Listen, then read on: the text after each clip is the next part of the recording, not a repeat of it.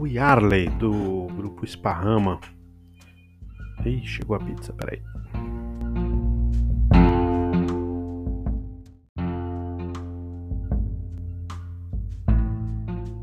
Pronto, já comemos a pizza, as crianças já estão encaminhadas para o sono, já dá para continuar aqui. O Yarley do grupo Esparrama, ele veio falar com meus alunos sobre performance na pandemia e sobre o grupo de teatro dele.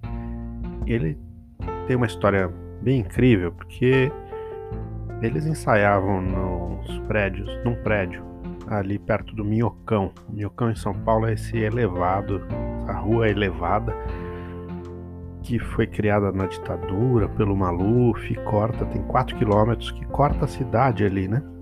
E várias casas, apartamentos, né? Vários apartamentos ficam na altura dos carros. Aos domingos, há, um certo tempo já, o, o minhocão fecha. E as pessoas usam ali para correr, para andar tal. Levar as crianças, andar de bicicleta. E eles ensaiavam ali num, num apartamento que ficava para o minhocão. E aí ele conta que numa dessas, o pessoal estava vestido de palhaço, sentou na janela e o pessoal começou a assistir, né? O que, que esse palhaço vai fazer? O palhaço é uma performance ambulante e instantânea. Você tem um palhaço, vai acontecer alguma coisa. E aí eles transformaram isso numa peça de teatro, numa janela, de fato, do Minhocão. E depois numa janela do Zoom, uma janela do YouTube. Ele conta todo o processo aí, não só do grupo, das reinvenções que eles fizeram, como fazer coisas de baixo orçamento, né? Eles não são do audiovisual, mas acabaram indo, porque todo mundo foi pro audiovisual, né? Fazer um, uma videoconferência é fazer audiovisual. E aí ele vai contar, é muito legal essa história e acho que ajuda a gente a entender também as limitações e possibilidades que estão à disposição. Boa, aproveite. Obrigado a vocês pelo convite, estou bem feliz. É sempre bacana trocar, é, porque a gente fica lembrando também do nosso período que a gente estava em informação e quanto era importante a gente trocar com, com pessoas das mais diversas áreas, né? Mais do que minha formação é em teatro.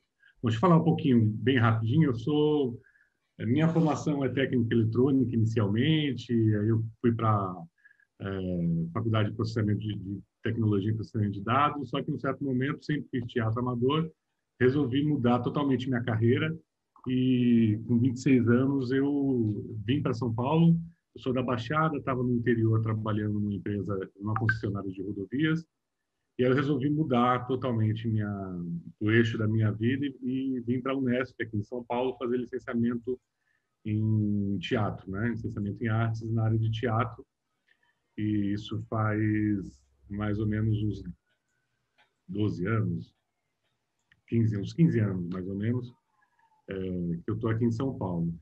É, no, no, teatro, vindo para São Paulo, eu comecei a trabalhar em diversas áreas, muito na área de produção teatral, porque isso de alguma forma dialogava muito com uh, os princípios, os eixos do que eu trabalhava como técnico eletrônico. Fazia trabalhava como é, coordenador de uma equipe de manutenção, e isso, de certa forma, traz uma série de relações com a forma de produção, que, na verdade, é como se organiza os processos para um, um, um, um, fim previsível, né? ou que você acha que pode ser previsível. E no, no, nas artes também tem esse processo de como se organiza os diversos processos para você chegar num resultado artístico, um discurso, algum algo que você planejou inicialmente, então, trabalhei muito com produção e, e um pouco com direção, com iluminação. Então, várias áreas é, do teatro eu fui me, me especializando nesse período.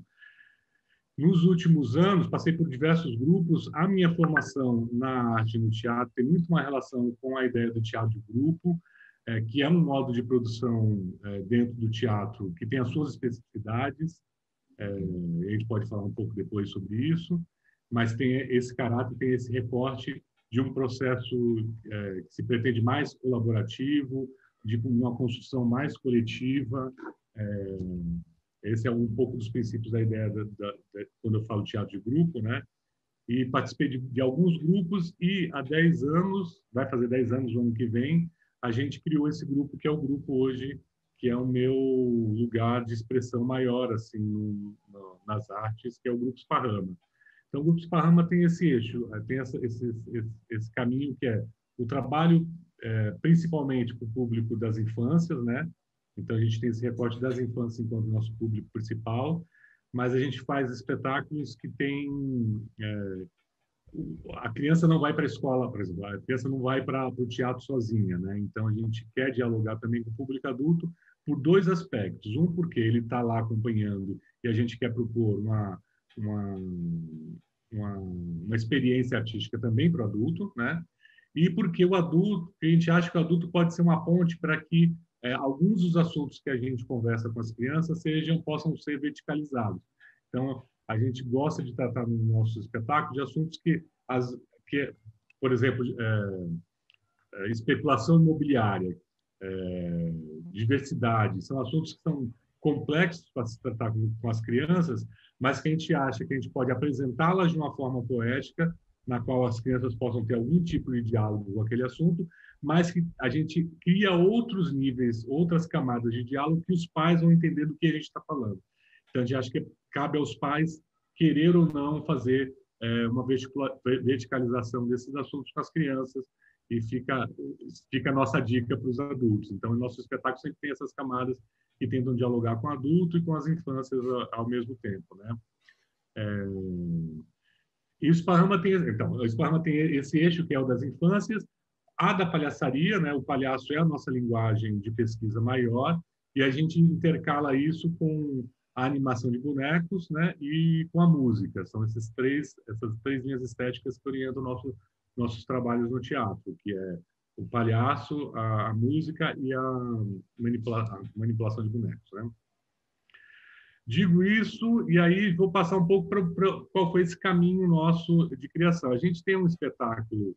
É, logo quando a gente criou o grupo, a gente era um grupo de pessoas que se conheciam, já, já tinham trabalhado juntos em outros grupos, já tinham feito alguns cursos de oficina juntos, percebeu que tinha várias, vários pontos em comum, tanto na forma de trabalho, como, de, como na visão de mundo, como interesses de discussão de alguns assuntos, a gente resolveu se reunir. Éramos amigos, somos amigos, né? É, até hoje. Então a gente, ah, vamos criar o um nosso grupo e vamos seguir um caminho de pesquisa que seja do nosso interesse é, e logo no começo a gente criou um espetáculo que chama 2x4, que é um espetáculo que tem dois palhaços e um quarteto de cordas que toca ao vivo junto conosco, mas que não faz só a fonoplastia. A ideia é que eles entram como personagens mesmo é, dentro desse espetáculo. E eu moro aqui no centro da cidade, de frente para o Minhocão. É todo mundo de São, da cidade de São Paulo aqui? Todo mundo conhece. É, aqui, acho né? que todo mundo conhece o Minhocão aí, né? Perto da Consolação. É... Deixa eu só abrir aqui para poder ver vocês melhor. É, então, a gente mora, logo quando eu vim morar em São Paulo, a gente, é, a gente veio para morar aqui neste mesmo apartamento por uma questão de, de, de possibilidades. Assim. Há 15, 15 anos atrás, essa área era muito mais degradada do que, do que é hoje. Era um lugar onde a o aluguel era muito barato, então a gente veio formar uma república com um monte de, de pessoas, de artistas que estudavam lá na, no Conservatório Dramático Musical de Tatuí. E, então a gente estava procurando espaço e encontrou esse apartamento, que é um apartamento aqui no centro da cidade, grande, mais de 100 metros quadrados, com pé direito alto, ou seja, é um apartamento confortável, bastante confortável, mas que na época era super desvalorizado e estava muito barato. É, com o tempo, a, a configuração da própria República foi se modificando e a gente foi ficando só eu e meu parceiro. É, sou casado com o Rani também desde, desde essa época e foi foi saindo gente, entrando gente, saindo gente, foi ficando só a gente. A gente conseguiu uma carta de crédito. É, tocando nessa parte porque ela é importante para depois entender os caminhos que esse Parrama foi tomando. E a gente conseguiu uma carta de crédito exatamente no momento em que teve um boom da especulação imobiliária aqui no centro há quase 10 anos atrás, quando começou o boom da especulação, e os preços começaram a aumentar muito, a gente teve uma mega sorte de conseguir ah, financiar esse apartamento naquele período em que aquela carta de crédito era bem baixa, nossa, conseguiu comprar esse apartamento. Então, nesse período, a gente... É... Então, a partir desse momento, a gente começou a morar nesse apartamento só eu e o Rani, e, e, era aqui que a gente ensaiava também nosso espetáculo. Então, esse primeiro espetáculo foi ensaiado na sala desse apartamento, que tem uma janela que é voltada exatamente para o minhocão, um pouco mais alto do que a altura do elevado, que permite um ângulo certinho para que a gente consiga fazer coisas e, a, e, as pessoas possam nos ver, mas elas não possam ver o interior do apartamento. Isso facilita para a gente trocar uma série de coisas aqui no apartamento e fazer é, imagens que, pare, que parecem fantásticas. Enfim, nessa de fazer um ensaio aqui no, no, apartamento no final de semana, os palhaços no, no horário de, é, de, de, entre uma, uma cena e outra iam para a janela tomar um pouco de ar e, e só de aparecer dois palhaços, dois, três palhaços na janela, a gente já percebia que, que a galera que passava pelo Minhocão no final de semana, porque também aqui é uma área de lazer, de prática de esportes e tal, parava para ver o que estava acontecendo, o que, que é esses dois palhaços na janela, e começava a juntar duas, três, quatro, dez, quinze pessoas. E, Meu, o que, que, é isso? Tipo, só de aparecer um palhaço para a gente. E aí foram ensaios seguidos e a gente foi percebendo, ó, e tem um potencial de comunicação com a cidade que é muito louco. Se a gente coloca uma coisa aqui, pode acontecer de, de parar público e ficar um tempo assistindo. Vamos fazer alguma coisa aqui, vamos criar um espetáculo que utilize essa estrutura como, como suporte é, de uma apresentação de uma coisa louca nova, que é um espetáculo na janela, sei lá o que pode ser. A gente ficou um tempo pensando nisso e pensando que essa ideia é louca, como é que a gente vai fazer isso, isso não vai dar certo, o prédio não vai aceitar, a prefeitura não vai deixar, o público não vai gostar, até que a única mulher do grupo falou, olha, ou a gente vai, ou a gente, a gente não pode ficar só remoendo uma ideia que a gente acha super bacana, que está nos alimentando pelos achismos. A gente faz ou a gente para de falar desse assunto e foi quando a gente começou a criar um processo de pesquisa de linguagem para entender é, essa janela, é, o que, que funciona de imagem nessa janela, quais são as dimensões dos objetos que a gente coloca nela para ter uma leitura do público lá, qual é o tipo de. É, como, como o som é projetado nesse espaço, ou seja, o que a gente emite aqui, como chega naquele, naquele espaço lá, qual é a possibilidade de narrativas que esse espaço permite, histórias longas, curtas, é, é possível criar histórias com, com grandes desenrolares. Então, a gente, foi, a gente passou oito meses pesquisando exatamente que cor funciona, que figurino funciona, é, que cenário é possível. Nós, porque a gente tem um prédio, é, de um, um, uma fachada de um prédio antigo, com vários outros prédios antigos, várias pichações, ou seja, uma poluição giga, visual gigantesca. Então, o que, que funciona como imagem diante de, uma, de um cenário que já está posto, que é a própria cidade? Que, que a gente utiliza de, de, de cenário para conseguir vencer é, essa poluição toda. Ou seja, uma série de experimentações técnicas. Né? Até então, a gente está nessa experimentação técnica do que, que funciona diante de um suporte como uma janela numa cidade. E, e aí a gente estreou um espetáculo super despretensioso, que tinha esse caráter de entender como é que funcionaria uma primeira intervenção, e a gente chamava, inclusive, de intervenção é, no início, porque a gente não acreditava que ele podia ser um espetáculo, apesar de ter uma estrutura de 40 minutos, uma narrativa, com personagens, né, né, ser super teatral, a gente chamava ele de intervenção. E, e essa, essa intervenção gerou para a gente um retorno gigantesco, midiático, é, porque era muito inovadora a ideia de um espetáculo na janela, para crianças, que aglomerava público, que tinha uma narrativa. Ele era, do, dos espetáculos que a gente criou na janela, é o mais poético, ele é ele foi construído em, com cenas independentes, uma, uma dramaturgia muito sutil, quase nada de dramaturgia no sentido do, do, do, do, projeto como um todo, né? As dramaturgias eram fechadas em cada cena. E esse espetáculo é, fez que a gente fosse projetado como um, um grupo inovador, digamos assim, nesse, nesse período, e trouxe para a gente uma visibilidade que a gente não imaginava, não imaginava que poderia ter com um grupo que tinha apenas um ano de, de vida, né? É...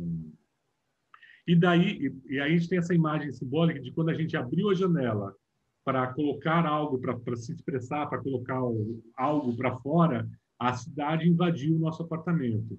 É, em que sentido? As questões da cidade se colocaram como questões para nós, para o grupo, e não só é, no âmbito estético, mas no, âmbito ético, no âmbito político também. Porque quando a gente abre uma janela e, e, aglomera um monte de gente lá embaixo, a gente começar a pensar o que, que é a cidade, para que, que a cidade é feita, por que, que não se ocupa as ruas, por que, que, é, por que, que é tão inovador a ideia de se abrir uma janela e colocar um espetáculo e as pessoas ficarem na rua assistindo a uma janela. que tipo de discurso a gente pode vincular e qual é a consequência desse discurso é, no diálogo com, com a plateia. Que criança é essa que a gente está chamando para ocupar a rua de uma cidade tão louca é, e, e, violenta como a cidade de São Paulo? É, que tipo de rua nós estamos é, que tipo de cidade a gente imagina, na qual a gente mesmo, artistas, olha para a rua e fala assim: ah, não, mas isso não pode, a prefeitura não vai deixar, o condomínio não vai deixar. Então, que, que imagem de cidade eu, artista, tenho ao, ao, ao ter isso no meu imaginário? Isso tudo foi isso questões, né? Isso questões do próprio grupo, mas outras questões foram, foram colocadas. Por exemplo, a Conseg, que é o Conselho de Segurança que todo o bairro tem, é, foi a única que foi contra essa ideia. O prédio super adorou, a gente teve, tem até hoje a convivência incrível com o prédio, com, nosso, com nossos, né, nossos vizinhos. A, a, o entorno aqui sempre foi super receptivo. A gente trouxe muita gente que nunca tinha vindo para o Minhocão, muita, muita gente que não conhecia o Minhocão enquanto lugar de prática de esporte, de lazer, ou que tinha medo de vir por cento, ou que tinha medo de andar no Minhocão porque ia ser roubado. Muitas, muitas pessoas vieram e a gente tem uma coleção de muitos é, depoimentos de pessoas. Putz, eu nunca imaginei que eu ia sentar na rua, no meio de sentar no asfalto, que um dia antes eu acabei de passar por um carro e que eu nunca imaginei que esse espaço poderia ser um espaço habitado por arte, de convivência. Mas a, o Consegue, que é um órgão que geralmente é ocupado por pessoas é, com uma geralmente representantes da PM, representantes do bairro é, que são extremamente conservadores, que pensam a segurança de uma forma mais é, digamos assim, é, conservadora, como a segurança é, é, é, é, conseguida a partir da força, com o uso da polícia e com a repressão, e colocando segurança privado rodando as, as ruas para tornar segurança, e não pensam na possibilidade da segurança que vem com a ocupação da cidade de uma forma é, mais democrática, a ocupação da cidade pelas crianças, pelas mães, ou seja, uma cidade que é confortável para ser andada, para ser ocupada pela mãe, por uma mãe e por uma criança e por um idoso, é uma cidade que muito provavelmente vai ser segura nos outros aspectos também. Então, se a gente começa a pensar outras formas de conquistar, de garantir a segurança na cidade, a gente não precisa usar tanto da repressão como a única arma. Então, esses caras, vocês terem noção, a gente estava no meio de uma apresentação, um cara tocou lá embaixo, uma pessoa que ajuda a gente aqui na contrarregragem atendeu desesperado, o cara falou, ah, eu sou da, da do, de um jornal, de uma revista, eu queria fazer uma reportagem, mas está no meio da apresentação. Ah, mas deixa só eu subir, assim que acabar vocês dão uma entrevista. Ele não, não conhecia quem era, foi lá, desceu e subiu com esse cara, e quando ele chegou aqui, ele chegou, um, apresentou um, um, um crachá, muito rapidamente, falou, sou da prefeitura, sou fiscal, vocês não podem fazer essa apresentação, a partir da semana que vem, se vocês fizerem, o condomínio vai ser multado.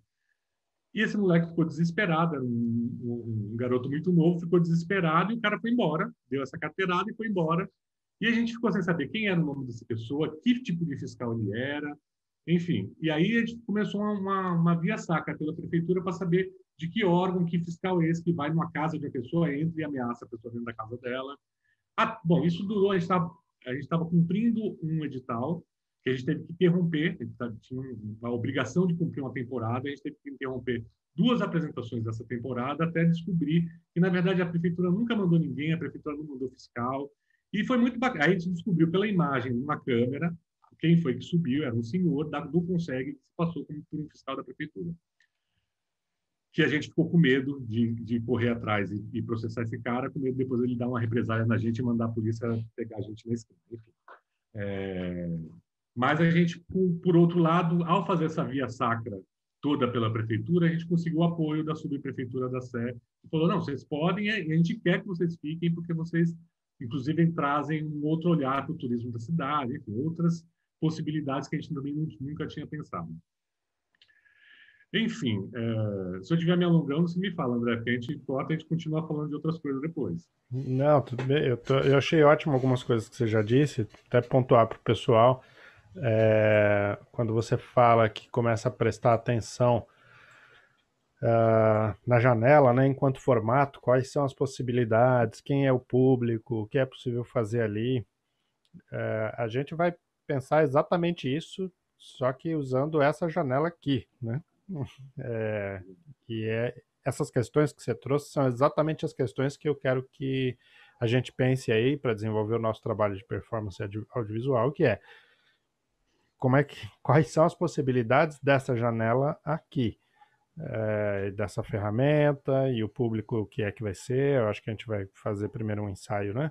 É, não vai abrir isso para fora num primeiro momento. A gente está fazendo uma coisa aqui ainda como um teste, mas gosto já desse teu olhar para a janela e tô curioso para saber essa migração para essa outra janela, como é que vocês fizeram, que eu sei que você tem até um convite para fazer aí para a turma aí de assistir o que vocês estão montando, não é? Tem dois festivais, né, que você me contou? Sim, sim.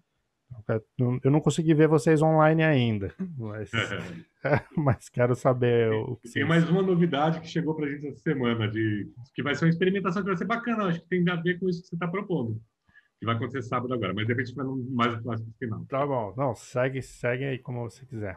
Vou fazer um resumo, resumir essa segunda parte, que é o como é que a gente continuou seguindo na, no pensamento da janela. Com as, todas as questões que entraram, a gente criou um segundo espetáculo é, que foi contemplado pelo, pelo edital Rumos em 2015, eu acho, no edital de 2015 ou 2016, acho que foi isso.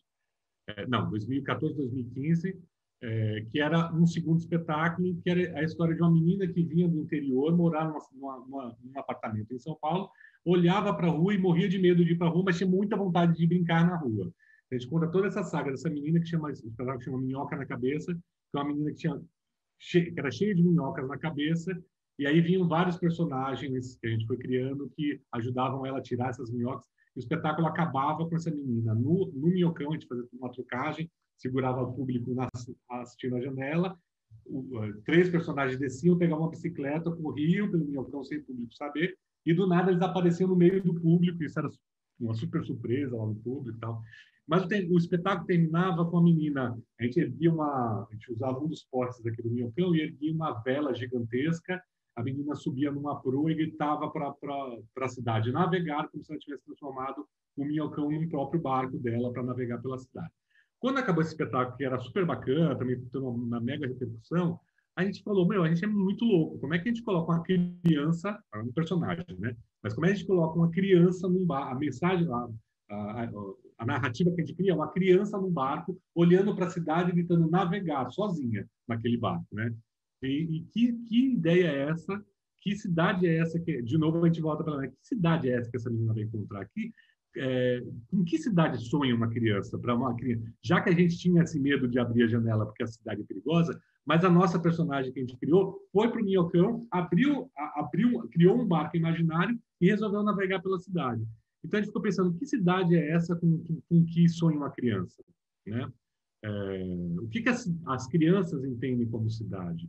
E e aí foi essas perguntas que nos levaram ao último projeto, que para a gente é o projeto que mais nos ensinou, que é um projeto que a gente ganhou um edital aqui em São Paulo, que chama Edital de Fomento ao Teatro para a cidade de São Paulo, que é um grande edital que não fomenta a produção, só a produção, mas fomenta a, a pesquisa continuada de grupos de teatro aqui na cidade de São Paulo, um, edital importantíssimo, que é referência no, no Brasil e, e, no Brasil e no mundo, mas principalmente no Brasil enquanto é, política pública para as artes, é, não só para o teatro, porque tem esse, esse caráter de, de, de, bancar, de patrocinar, de fomentar os processos de pesquisa artístico e com resultado, mas que não, não necessariamente foca no resultado.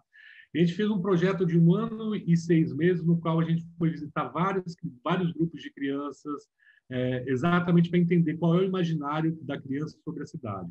E a partir disso a gente fez um outro caminho que acho que nos aproxima um pouco dessas experiências com audiovisual, porque nesse projeto a gente conseguiu é, criar pequenas peças audiovisuais. É, a gente criou vários suportes. A gente criou uma exposição com toda uma. A gente ia nas, nas, nesses grupos de crianças e fazia uma série de oficinas que duravam um, dois meses para tentar entender o que, que elas entendiam é, por, por, cidade, mas criando materialidades. Então, criando massinha, criando desenhos, porque o discurso da criança não é só o discurso da palavra, o discurso ela se expressa de várias formas. Então, a gente criou alguns suportes para apresentar esses resultados, que é foi o espetáculo final, que era o resultado final, mas tinha a produção de um livro para crianças, contando o que é um processo de criação de teatro para que as crianças entendessem isso, uma exposição que rodou vários lugares com essas criações das crianças e criações de outros artistas que nos acompanharam, apresentando o que é o imaginário da criança sobre a cidade, e algumas peças audiovisuais que a cada fase do projeto é, que chamava Projeto Navegar, e a gente fazia expedições, então tinha primeira, segunda, terceira expedição. A cada expedição, ou seja, a cada parte do projeto, a gente criava algum, uma, uma peça audiovisual é, que a gente chamou a, a, algumas amigas para fazerem, para dirigirem isso, que davam, que, que eram mini docs que contavam essa, essa, esse trecho é, do processo. E a gente criou também uma coisa que eu devia ter mandado para você, que são, que são, são pílulas, são, foram três pílulas de 30 segundos, no qual a gente pegou vários recortes de falas de crianças durante esse processo, sobre o que, que elas entendiam por experiência, era cidade, experiência, eu não lembro qual era a outra palavra, eram três palavras, a gente fez pequenas pílulas apresentando isso. Enfim, esse projeto Navegar nos apresentou essa possibilidade da expressão a partir do audiovisual, mas ainda era uma coisa com a pessoa que a gente chamava uma pessoa para fazer isso conosco e a gente cuidava do teatro. E aí, gente, veio a pandemia. O recorde, um, o elefante que pousa na nossa cabeça em diversos aspectos e que nos, nos, nos coloca 1.500 questões, né, André? É, no sentido humano, no sentido político, e, e, isso tudo reverbera no que a gente pensa artisticamente, nos nossos processos artísticos. Né? É, não tem como sair ileso, os, as coisas que a gente coloca no mundo depois disso não podem sair ilesas dessa, dessa experiência, desse roçar. Mesmo que não seja para fazer uma crítica totalmente aberta ou para ser algo que seja que reverbere a ideia da morte, mas como isso é, bate na gente e retorna como uma possibilidade de reflexão com aquele, com aquele que a gente quer conversar, né, com o nosso público. Enfim, foi muito duro para a gente, porque nosso trabalho é teatro e prescinde da. É, é diferente da, do cinema, né? A gente prescinde da presença. E a nossa linguagem é a linguagem do palhaço. O palhaço não existe sem o outro. É, é muito, é muito difícil você conseguir criar algo com o palhaço que você não tenha interlocução direta do público, porque ele é a essência dele, por mais que você tenha um texto, mais você tenha uma, as marcas de cena, a essência do palhaço é a improvisação.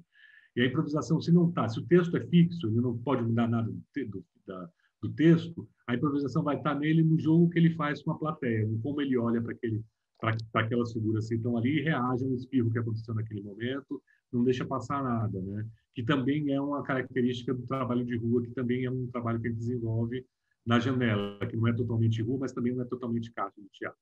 Enfim, vem a, pandemia e interrompe vários processos nossos. O processo de sobrevivência, principalmente, porque a gente só ganha quando a gente vai e faz um espetáculo de teatro e ninguém mais estava fazendo durante muito tempo. E a gente seguiu super a risca a questão da, da, do isolamento. É, então, a gente não ia mesmo, mesmo que gente, se alguém contratasse, a gente não iria naquele, naqueles primeiros momentos. É, e também uma interrupção no nosso cotidiano, porque eu moro com o Rani aqui e outro e o grupo é formado pra, por mais um casal, que é a Liz e o Kleber, que tem um filho. Então, todo o cotidiano dele, de nós todos, mas principalmente deles, mudou radicalmente. Então, a gente passou um grande processo do, da, da, quarentena, do início da quarentena, sem produzir nada, sem pensar, sem conseguir pensar em nada. Né? É, e a, até um certo momento também tem uma outra energia, que é a energia criativa do palhaço. Morar com um palhaço não é fácil, então, se vocês pensam em casar com um palhaço, ou uma palhaça ou um palhace, preste bem atenção que não é, não é fácil. Você vai precisar lidar com a energia criativa que está pulsando o tempo inteiro e que exige outros níveis de... precisa de vazão.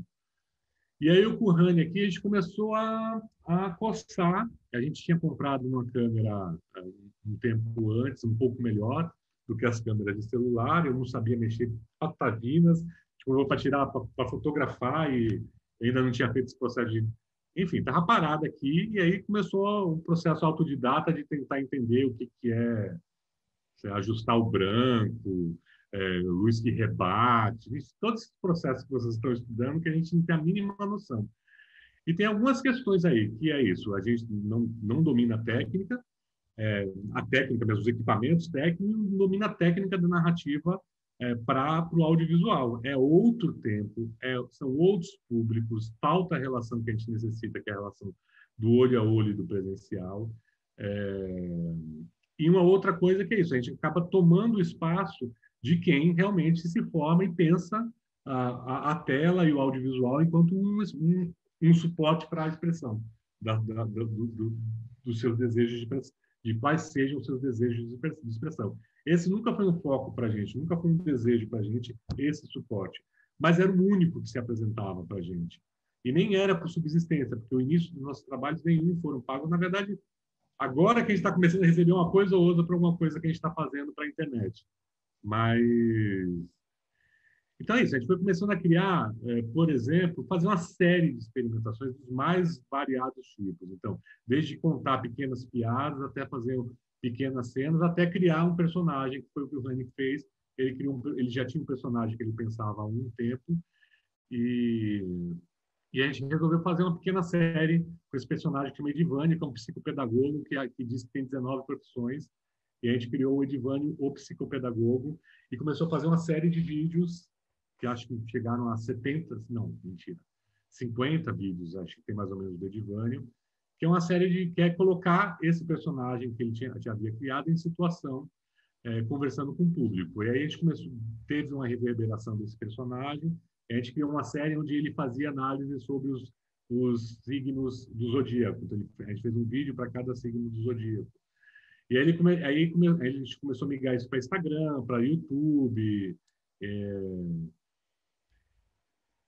Então, inicialmente foi isso. Nesse primeiro momento da pandemia, que a gente estava perdido, foi essa série de experimentos quase para entender como é que funciona essa tela e como é que a gente poderia agir sem, sem passar vergonha total, mas pensando que a gente estava dialogando com aquele mesmo público, que aquele público que vinha nos assistir, não tentando, não pensando exatamente em conquistar novos públicos e nem tentando tendo nenhum tipo de tentando fazer nenhum tipo de relação com nossa pesquisa, nossas pesquisas anteriores, né?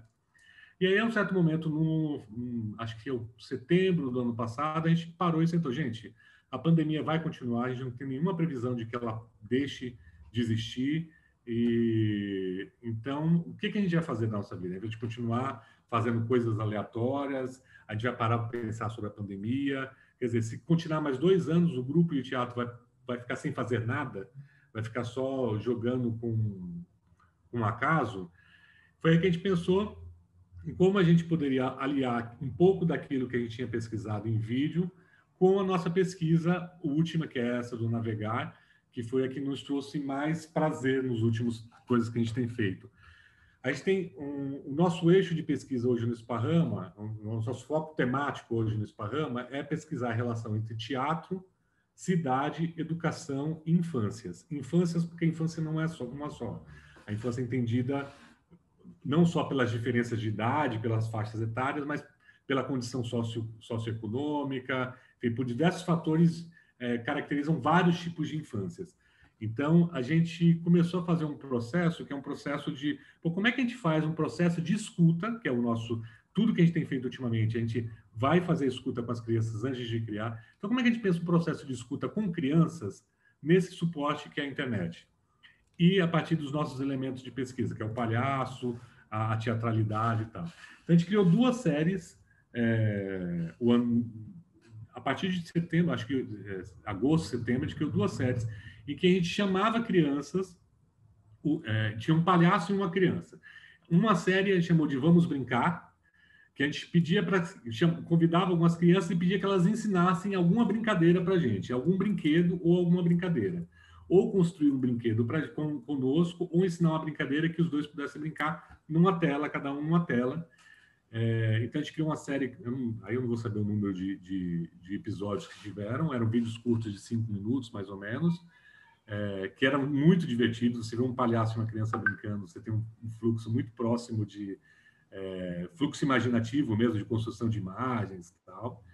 E uma outra, é, uma outra série que a gente chamou de Diz Aí, que a gente chamava crianças um pouco maiores, de a partir de 9 anos, de 9 a 13 anos, e que a gente conversava, trocava uma ideia com elas sobre o, como elas estavam vivendo na pandemia, como é que elas estavam passando por essa pandemia. Então, qual era o cotidiano delas, como era a rotina, essas mudanças de rotinas, o que geram, geraram para ela.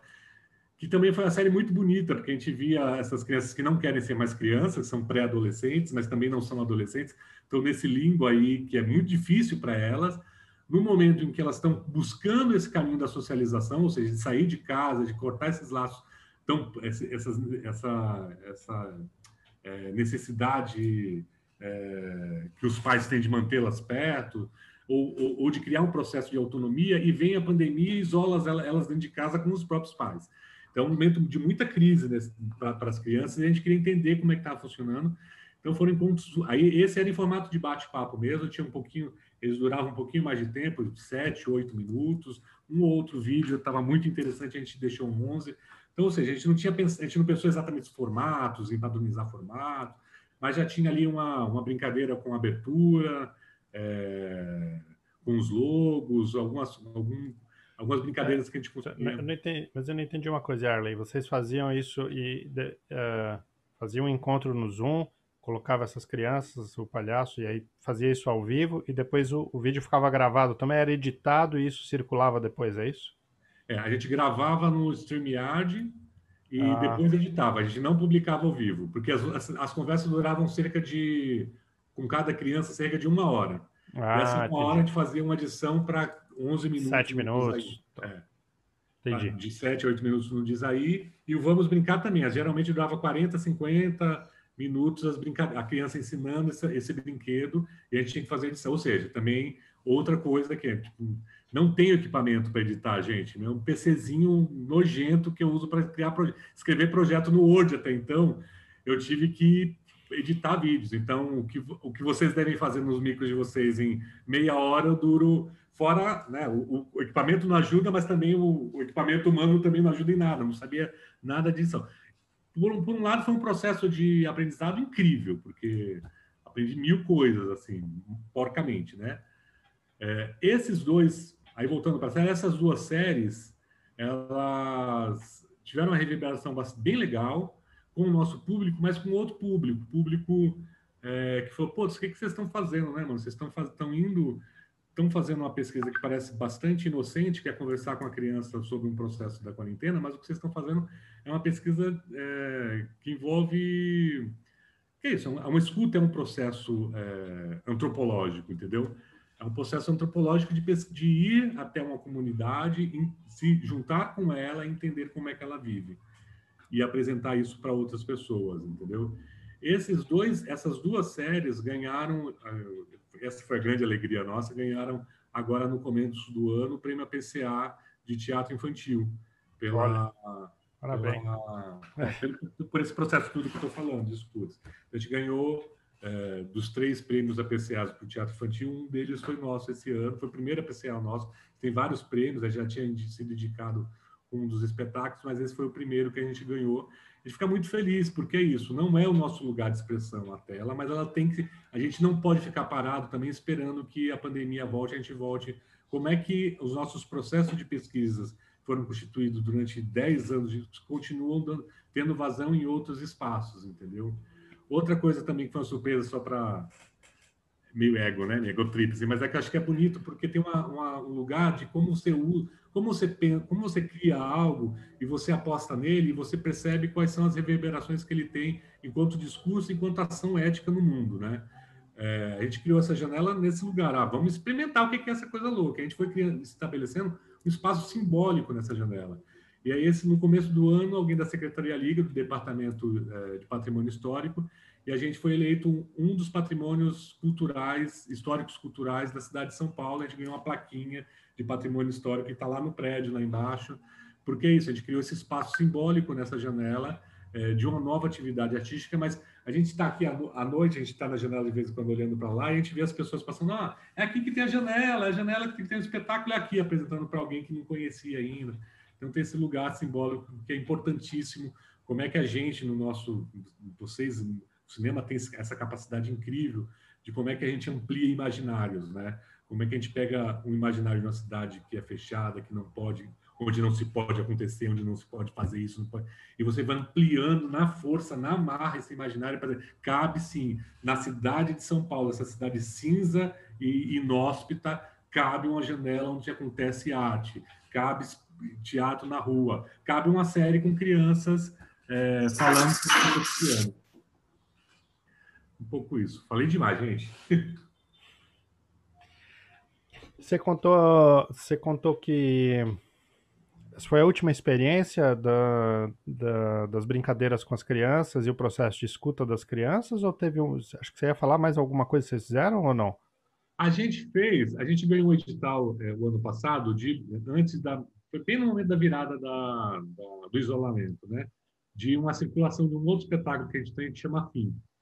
É, que a, a, gente ia circular pela cidade, 40 apresentações, e aí, com a pandemia, eles pediram para a gente adaptar o espetáculo para uma, uma atividade online, né? Uma atividade e aí, essa foi uma experiência bem bacana, que a gente, a gente não queria só, é, só usar o registro que a gente tinha, tinha um registro que a gente usa para tentar vender o espetáculo, que a gente manda para os teatros, para a pessoa entender como é que é o espetáculo. Mas é um registro que não é audiovisual, é um registro audiovisual, mas não é um registro, não, não, não, não pensa, não, não foi pensado para ser transmitido, né? para ter um público virtual assistindo.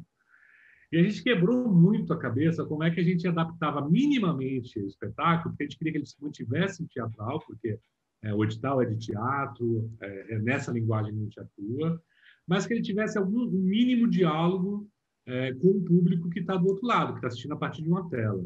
Essa foi a experiência, acho que, mais bacana. Assim. Não, foi a experiência mais bacana, mas foi uma experiência, foi uma outra experiência dentre essas coisas que a gente passou, que é de pegar um espetáculo que foi criado para teatro e sentar e olhar para ele e falar cena a cena junto com os atores, putz, mas aqui, aqui é só para assistir, não, aqui dá para você criar um diálogo e este, este, este trecho do roteiro é para ser dito para quem está assistindo, é olhando para a câmera e falando para ele. Esse trecho é o que importa, e aí a gente vai para esse lugar que, você, que vocês dominam, né? Que a narrativa não é feita só na palavra, a gente palha... os nossos palhaços, então, o nosso, do nosso grupo, é muito verborrágico, é tudo resolvido muita palavra, palavra. E, e no audiovisual tem essa capacidade de você ir para um objeto e tem um texto em off, tem uma música, e o objeto fala o que um texto de uma lauda inteira falaria. Então, brincar com essa, esse uso do movimento da câmera, é, de, dos objetos que estão em cena, de como se posicionar, do que está em primeiro plano, de, dessas narrativas que a imagem cria, para além do, do discurso da palavra. Então, a gente brincou um pouco com isso e a gente fez uma série de lives com, com essa, que foi gravado, não era feito ao vivo, né? a gente pensou tudo isso, fez toda essa adaptação e filmou, refilmou aí com duas câmeras, podendo fazer alguns recortes, tendo mais, mais opções de edição, não, três câmeras a gente gravou, é, uma qualidade de som melhor tal, e essa foi uma outra experiência que a gente teve na quarentena com audiovisual. E esses festivais que vocês estão, vão se apresentar agora são apresentações ao vivo ou são gravações de apresentações como essa que você? Ah, a gente participou. Outra coisa, você me ligou do festival. O ano passado tem, tem um festival de cinema é, para crianças, né, o FICE, Festival Internacional de Cinema Infantil, para as crianças né, infantil que também é, teve que fazer toda essa programação virtualizada, né? É, a gente também entrou com essa série do Diz aí do Vamos Brincar é, no festival. Eles criaram uma sala para experiências é, realizadas por outros é, outros artistas que não de cinema e a gente também foi selecionado no, no FIS o ano passado e no festival no, no festival que a gente vai fazer agora é é, também é esse mesmo espetáculo que a gente fez essa adaptação. Agora, tem essa experiência que vai acontecer, a gente, é isso, gente. Aí tem a outra parte que como é que a gente sobrevive disso que a gente está fazendo, a gente começa a inventar mil possibilidades de coisas, porque a cabeça não para, você começa a pirar, e depois você corre atrás e se vira para fazer aquilo acontecer, se materializar e virar verdade, né? É, a gente propôs para o SESC uma loucura que é isso. É, nesse, nessa casa, nessa janela já foram três espetáculos. A gente tem um, uma coleção de personagens, de muitos personagens, desde personagens em bonecos até personagens de máscara, até os próprios, os próprios palhaços. A gente tem uma, uma, gama de personagens muito grande.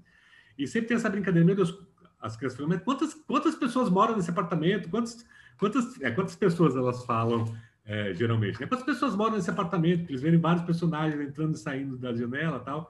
E a gente é, fez uma proposta para o SESC, que é um, uma intervenção que chama Quem Mora Aqui? Que a gente vai fazer uma live que vai acontecer no sábado agora, e, é, e a, a, loucura é que a gente fez essa proposta no ano passado, e sexta-feira passada eles ligaram, ah, tem como fazer essa, sábado que vem? e a gente está desesperado exatamente nesse meio, fazendo essa produção é, de, de, desse, desse, barato. Então, o que a gente vai fazer? É, Como é, que, como, é que, como é que a gente assiste já? Onde que a gente acha isso? Sábado às 15 horas, na nossa página vai estar, tá, mas vai estar tá no arroba, é, arroba, não é arroba, é, mas na página de vocês do, do YouTube. Do, é, no Facebook. Eu vou te mandar. Eu mando para você, você tá manda para eles, tá bom? Vai ser na página do Sesc, eu não sei exatamente qual é, acho que é Facebook, é Instagram e YouTube deles, mas na nossa página, arroba Grupo Esparrama, tanto do Facebook quanto do Instagram, vai ser, vai ser replicado para lá também. E a brincadeira é essa: uma câmera entra dentro de casa, na verdade, a gente vai usar uma imagem de drone. Ah, não vou contar para eles, mas é isso. Vocês estão, é bom vocês saberem que vocês vão olhando com outros olhos. A gente tem uma imagem de um drone que começa lá na. que foi gravada um tempo atrás, lá no Minhocão, lá na, na Consolação, vem andando pelo Minhocão, para na frente do prédio, vai descendo até chegar na nossa janela e tem um personagem na janela, que é um dos personagens que vai estar lá no sábado. Então a gente vai começar com essa imagem, vai cortar para dentro do apartamento a mesma imagem desse personagem, como se a gente estivesse fazendo uma sequência da mesma cena, e não é. Aí, aí vai para live mesmo. A partir desse momento, a gente vai passar por cada um dos cômodos da casa, e cada cômodo vai estar um personagem é, apresentando o seu cotidiano dentro de um apartamento, como se o apartamento vivesse todos esses, esses personagens juntos. E... Tá. Tecnicamente, como você está fazendo essa live? É uma câmera? É o que é um celular? A gente fez todo o teste domingo, bem pobrinho que somos, com o, o nosso Wi-Fi, com o roteador seguindo a pessoa que estava com o celular. A gente ia fazer pelo StreamYard também, e a gente conseguiu fazer tudo num plano sequência só, um único celular que faria esse caminho todo, a gente conseguiu fazer isso dar certo e ficar com a qualidade minimamente boa é, e a captação do som, do som minimamente ruim. Bem Aí é ontem, é... cara... Ah, não, eu adoro esse tipo de uh, exemplo, porque dá para fazer com o que tem na dá. mão, né? É isso. Dá. Dá porque tem duas coisas. A galera, é, é claro, não é um, não é uma obra ah. audiovisual, não é um, não é cinema, é uma live. Então a, a, as pessoas que estão assistindo estão, estão tendo também uma certa relevância com uma, uma, falta de qualidade aqui ou ali, se você no todo tem diz qual é o seu discurso, sabe? A gente percebe muito com o que a gente tem feito nesse sentido, principalmente a gente que faz teatro, né? Então, sabe, é um grupo de teatro que está fazendo aquilo e, e, claro, você tem que manter o mínimo de qualidade para a pessoa conseguir assistir com conforto. Não pode estar com, com som, é, com ruído Inaudível, e né? barulho, né? Mas a imagem 100% HD a gente não vai ter também, né? Mas, enfim, ontem recebemos um e-mail, cara, do SESC que vai mandar uma, uma lista de coisas que eles vão mandar para gente. Então, vai ter uma câmera do caralho, uma mochila live, que tem o som fudido de, de internet. Então, tudo que a gente fez com o celular, a gente vai conseguir fazer com a câmera, uma mochilinha, garantindo que vai ter uma qualidade boom, é, microfone de lapela sem fio. Então, a gente vai conseguir tudo que a gente pensou que estava super bacana, vai ficar melhor agora, porque vai ter um mínimo de qualidade também na, na, na captação e na, no envio, porque tem que ser padrão SESC, né? Os caras também não vão deixar a gente fazer qualquer coisa nesse sentido. Vai ser bem divertido, porque a gente conseguiu juntar isso, assim, como é tem essa ideia que é, por quem mora nesse apartamento? Tanta gente já perguntou isso para a gente. Mas é uma pergunta que foi feita para você dois anos atrás, ela fica guardada por um certo momento. Vamos tentar responder essa pergunta de alguma forma? Como é que a gente responderia essa pergunta? Quem mora aí? Quantas pessoas moram aí? Vamos mostrar quem mora aqui. Dá para a gente fazer? Aí você vai, o que não dá, você vai tirando da lista e o que e aí sem, sem preguiça também de tentar pensar em soluções mas você vai construindo uma narrativa com que você, com os elementos que você tem. É o que a gente está fazendo aqui. E no final, quando a gente terminou de fazer a gente falou, putz, ficou lindo isso aqui, mano. Ficou, vai ser uma coisa gostosa, vai ser uma coisa interessante, assim, para a plateia. Muito bom. É, deixa Tem eu perguntar o povo quiser falar também. Vamos, diga aí, diga aí. Mas, porque também diz, respeito esse lance do audiovisual. A gente ganhou o Aldir Blanc, vocês estão ligados ali, Aldir Blanc, que teve ano Sim. passado, para é, atender a necessidade da, dos artistas nesse momento pandêmico, a gente mandou um projeto que é um que é isso que eu estava fazendo hoje. Por isso que eu cheguei um pouco atrasado. É, Você que escreve, é, Arley, os projetos? Sou eu, sou eu que escrevo. É bom porque a nossa aula aqui é escrever projetos e realizar é, protótipos de audiovisual. Então, qualquer dúvida que vocês tenham aí, aproveitem. Podemos conversar bastante, porque eu escrevo um projeto para mim e para um monte de grupo aqui em São Paulo. Aí, ó. É, aí esse projeto a gente fez que é uma grande contação. A gente pegou a estrutura de uns amigos, é, é um grupo Sparrama e um outro grupo chamado Tupi do Navô, eles têm um espetáculo que eles vão. Eles, é, é, tem toda uma dinâmica musical, e eles pedem elementos da plateia, e a plateia dá um lugar a alguém em uma situação, e aí se improvisa uma grande história que é registrada num livro gigante que eles têm. Tem um menino, um dos atores, ele desenha, então ele vai registrando filme, ele vai registrando em, é, em artes visuais, e os meninos vão fa fazendo a improvisação dessa cena com os palhaços. E a gente transpôs isso para. Isso dá para vocês verem. Nas próximas duas terças-feiras, às 9 e às 14 da tarde, às 9 da manhã e às 14, é, a gente faz essa transmissão e aí com a plateia a gente vai pedindo para eles uma série de, de intervenções e a gente vai inserindo isso e cria uma história para contar junto para a audiência que está assistindo ao vivo. As duas experiências de hoje foram super bacanas, foi muito divertido, super rolou. A gente conseguiu fazer uma tradução bacana para o audiovisual. E a gente faz nesse horário de terça de manhã à tarde, porque a gente sempre faz em diálogo com alguma escola, né? Então, hoje teve uma escola que acompanhou de manhã as turmas da manhã e à tarde as turmas da tarde. E aí eu encerro e É uma, uma hora, esse 40 minutos essa exibição? 50 minutos. 50. Ah, eu acho que a gente pode super aparecer aí na, na próxima ah. terça. Pelo menos para ver um pedaço. Claro. Pô, maravilha. E Arley, não sei, gente, falem aí, não sei se vocês. Obrigado de, já desde cara. E Arley, deixa eu perguntar aí, Amanda, Gabriel, os outros que estão apagados aí, se quiserem aparecer comentar, perguntar. Eu, eu super monopolizo a conversa, se vocês me deixarem. Então, melhor que vocês perguntem alguma coisa. O que, que vocês gostaram aí? Ah, são muitas coisas, né? Muito interessante essa desde antes de o Yarley entrar que você mostrou ah, o clipe, né, do o curta sobre do projeto, que achei bem interessante como vocês conseguiram criar realmente esse espaço em pleno minhocão, né? É, me chamou muita atenção porque que uma das coisas que me chamou a atenção que você falou que eu achei super interessante foi que você falou que a cidade já era o cenário pronto, né? Já tinha o cenário pronto, vocês criaram em cima disso. E uma coisa que eu queria saber, assim, como que é, foi realmente é, improvisado, uma coisa assim que surgiu é, a partir de uma... Foi no imprevisto, foi imprevisto que surgiu porque vocês viram a reação das pessoas, né? E isso que eu achei mais interessante. E eu queria saber, qual, é, depois que vocês começaram a criar o projeto, só uma dúvida mesmo. Depois aprofundar o projeto mesmo, como que foi a reação das pessoas pós isso, ao invés de é, relação quando vocês pegaram no começo e viram a reação primária das pessoas, depois que o projeto e que o espetáculo já estava pronto, se a reação foi diferente, se a reação das pessoas mudou, por saberem que já estava um espaço ali ocupado para aquela apresentação. Você fala a relação com o público ou do pessoal do entorno, da, da, dos vizinhos aqui? Não, do, do, público mesmo, das pessoas que passavam por lá. Porque muitos, eu, eu, acredito eu, que não sabiam da existência, né? Passavam e, e é, sei lá, estavam andando de bicicleta, ou passavam e acabavam assistindo, né? Contemplando. Mas, assim, a reação das pessoas mesmo, do público, sabendo que é um espetáculo, a interação, se realmente tinha uma interação boa, se era... Se eles viam isso como realmente uma uma peça, um momento para interação, ou se as pessoas passavam só por curiosidade, qual era a principal principal foco, assim, qual era a reação primária das pessoas ali? É, tem realmente um, um, acúmulo né, histórico, assim, porque é, foram três espetáculos num período aí de sete anos, mais ou menos, né? Não, é, é oito anos, mais ou menos. É, então, no começo, no, no, dia da estreia, a gente estreou com 13 pessoas no público, né?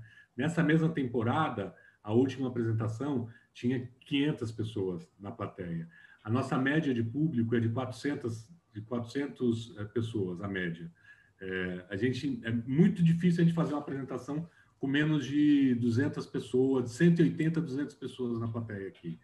O que, que significa isso? Que é, a, a, coisa se manteve, sabe? Quando você tem uma média de público que se mantém e não desce muito, é que esse espaço simbólico se criou. Então, no começo, foi é, é, a gente pegava muita gente que estava só caminhando e que ia ficando. Estou caminhando, passeando, olha aquilo e fico por, por curiosidade, e aí fica um pedaço, vou embora. E aí essa pessoa que às vezes ficou um pedaço, embora porque tinha um compromisso, geralmente volta uma semana, uma semana nas semanas seguintes para ver o, bagulho do inteiro. A gente tem esse processo de pensar a narrativa sempre de uma forma que quem chegue no meio consiga entender o que está acontecendo. Então, o próprio processo de construção da, da, da, da, dramaturgia, ela pressupõe a ideia que é, que é uma técnica de rua, né? Que é, é sempre você vai retomando um pouco a história para quem chega no meio consiga entender e continuar e se interessar por continuar no espetáculo. Então, todos esses, esses, esses truquezinhos vão fazendo que você pegue e que consiga conquistar a plateia para ela ficar e reverberar trazendo outras pessoas.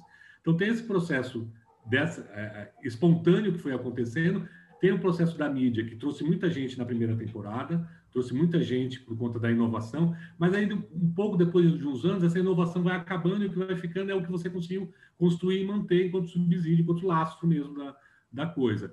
Então, a gente percebe que esse número mínimo de 200 pessoas é o público que a gente consegue, que conquista, porque está acompanhando a página, porque quer saber o que a gente está fazendo de novo, é, o, o última apresentação da segunda, desse minhoca na cabeça que eu falei para vocês, a gente reuniu aqui no, no Minhocão 1.200 pessoas. É, a gente fechou as duas faixas e não conseguia passar ninguém. A gente ficou desesperado de medo, porque era muita, era uma multidão. Assim, a gente tem esse registro em vídeo é, desse dia. É, e, e, e, essa substância, ela não fica parada só ali, porque a galera vai falando e vai comentando e vai entrando na página e vai se retroalimentando. É, e o que tem é uma negociação com o espaço. Então, quando você junta 500 pessoas num lugar como esse, você não pode parar o trânsito, tem que deixar uma faixa para quem quer só caminhar pela cidade, você também não pode atrava, atravancar é, esse espaço de trânsito de as pessoas, você não pode proibir que, as, que a sua ação proíba as pessoas de usarem a cidade de outra forma, mas basicamente isso. Isso, é, esses tipos de pequenos cuidados vão gerando no entorno, em quem mora aqui, um respeito por esse, por esse tipo de atitude, de cuidados que a gente vai tendo com a própria cidade, entendeu? Então, tem umas, umas histórias que são muito bonitas. A no mercado aqui do bairro, você está lá na fila, isso aconteceu real, a gente está lá, eu e o Ranieri na fila, conversando, e a gente vê uma mulher, é, ó, oh, não, então faz o seguinte, domingo você vem, já almoça aqui em casa e a gente vai lá assistir o espetáculo do teatro do nosso bairro. É aqui no Minhocão, tal. A pessoa, a pessoa já considera aquilo como algo que é do bairro dela, que faz parte do cotidiano. É quase um pouco dela aquilo também, entendeu? Então, é, é essa placa que eu falei, um, um pouco ego trip aqui, mas é um pouco esse, esse, é a representação de como você vai criando um espaço simbólico, entendeu?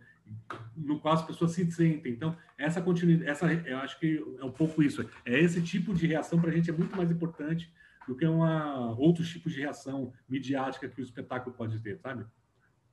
Não sei se eu respondi o que você falou, que você perguntou. Respondeu, respondeu. certo. Mais gente, mais perguntas aí?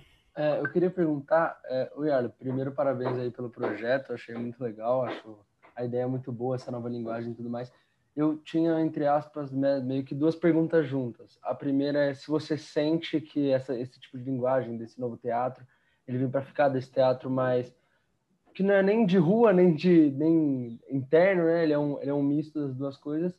E se você sente a diferença entre o público do teatro convencional, né? E do teatro, no caso do Minhocão, assim, no caso do teatro de rua. Ah, é to, é, a sua segunda pergunta é totalmente diferente. A gente faz espetáculos para sala de teatro, né? A gente tem dois espetáculos, é dois por quatro fim, que são feitos para espaços mais convencionais. A gente faz outros espaços, mas eles são feitos para espaços mais convencional, para teatro mesmo. E esses espetáculos são esse híbrido. Os dois primeiros espetáculos eles são totalmente de são de janela, né? O segundo espetáculo já é um espetáculo de rua. A gente faz aqui, mas faz em outros lugar, locais também.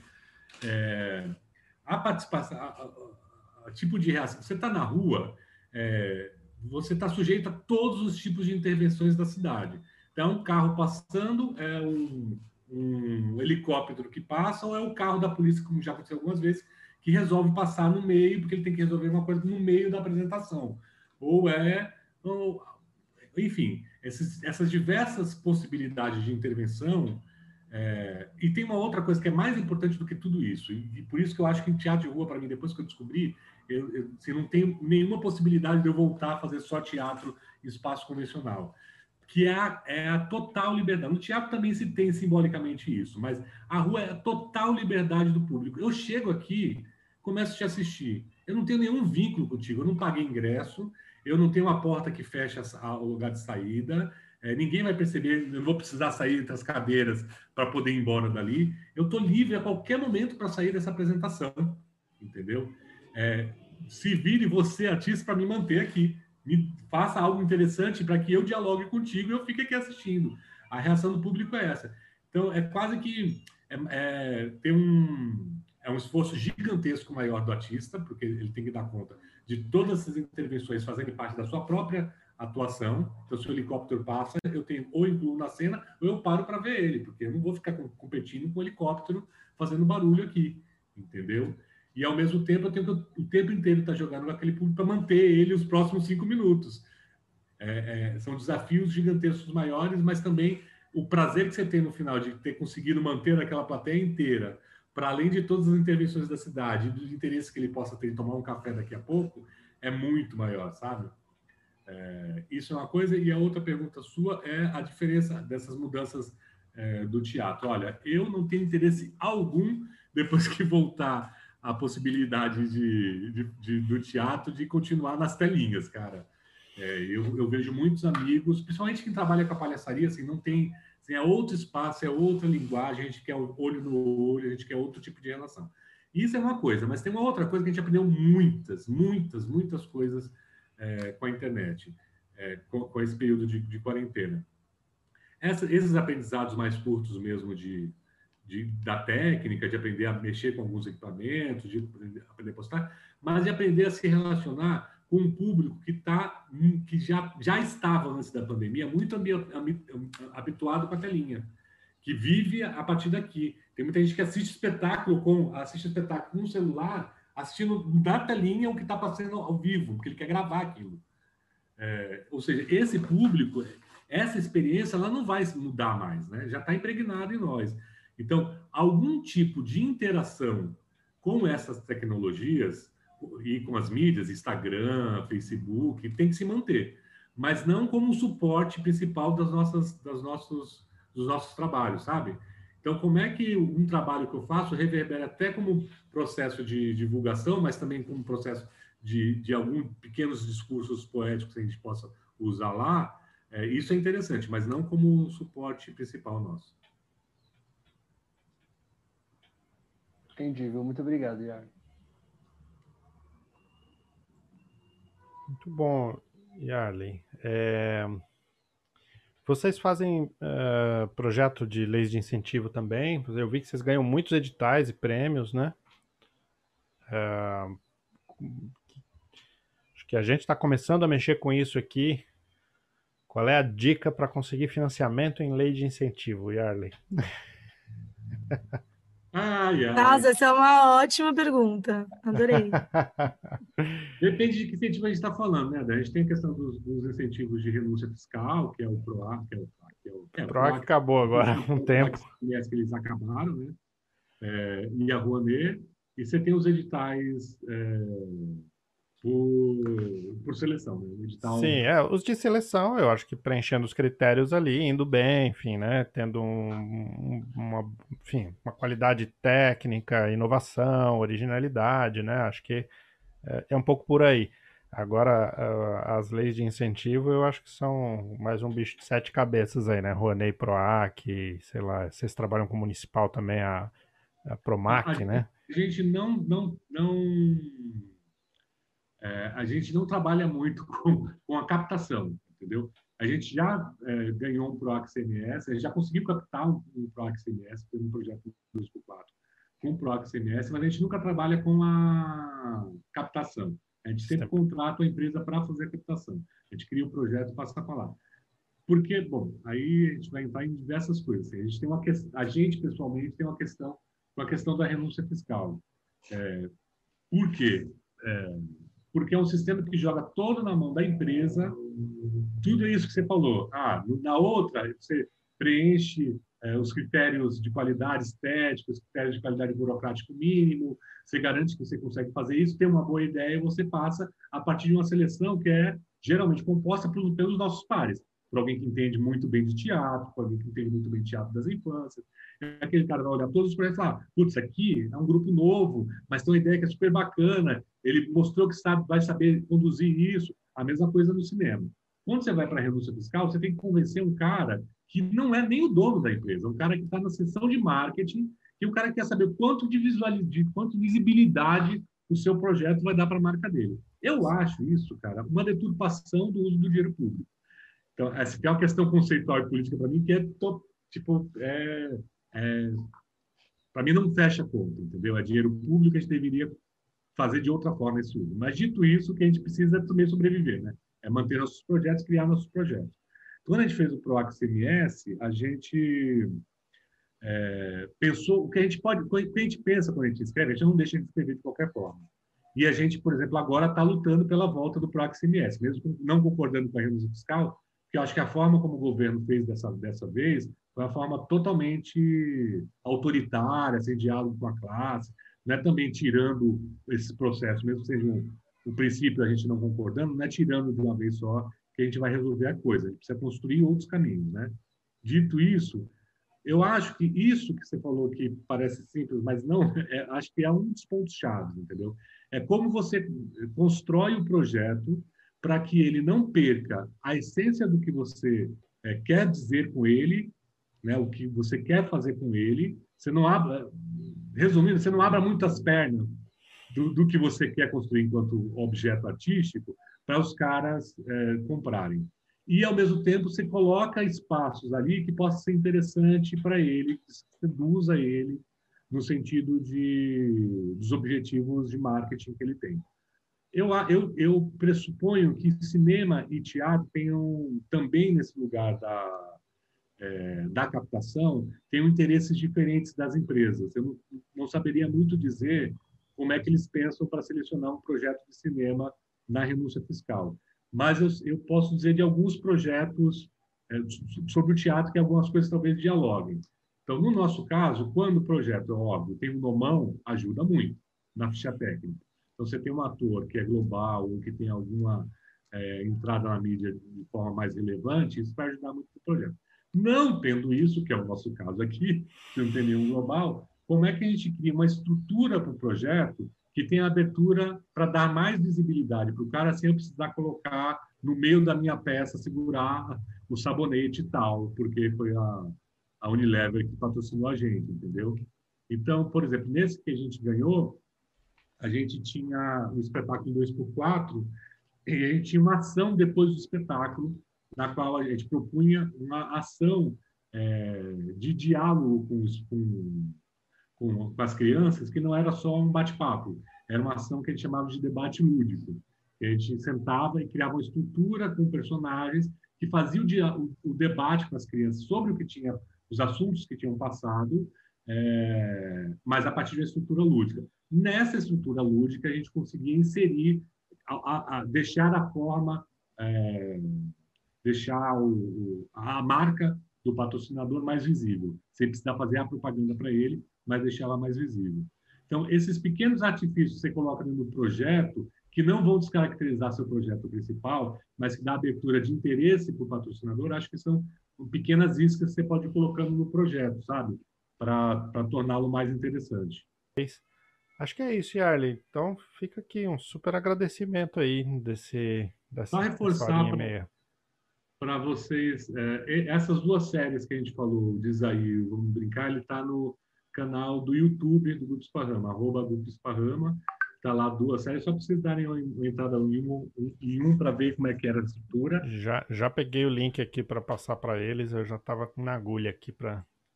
E lá no YouTube, nesse mesmo canal do YouTube, tem todos esses experimentos que a gente foi fazer. Então, você vai, vai ser bem bacana você pegar lá no começo e só dar uma olhadinha na qualidade técnica horrível que começou, e aí depois a gente termina com a qualidade ruim. Mas já teve um, o Índia teve um pequeno avanço aí desde então. Fica também meu, o meu contato, é arroba Rangel, vocês me acham lá nas redes, a gente pode continuar trocando ideia, algum, o que vocês precisarem de ou de ideias ou de bate-papo, tamo junto.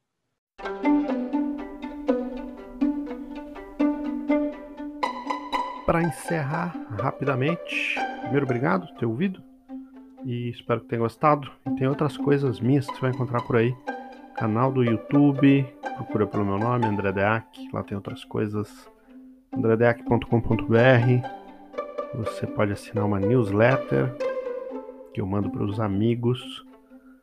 Você também vai encontrar alguns sites por aí, como o laboratório que eu coordeno, que se chama Labfor não sei se você vai encontrar isso fácil, mas é labfor.espm.edu.br e o liquidmedialab.com é a minha produtora. Tem várias coisas lá também. E redes sociais eu tô por fora, não tenho atualizado muito. De vez em quando, um Instagram com as fotos das crianças e LinkedIn para fazer uma propaganda aí de alguma coisa que eu estou atualizando. É mais pela newsletter que você me encontra ou num e-mail. E-mail. Já pensou? Me mandar um e-mail. andredeac.gmail.com Abraço.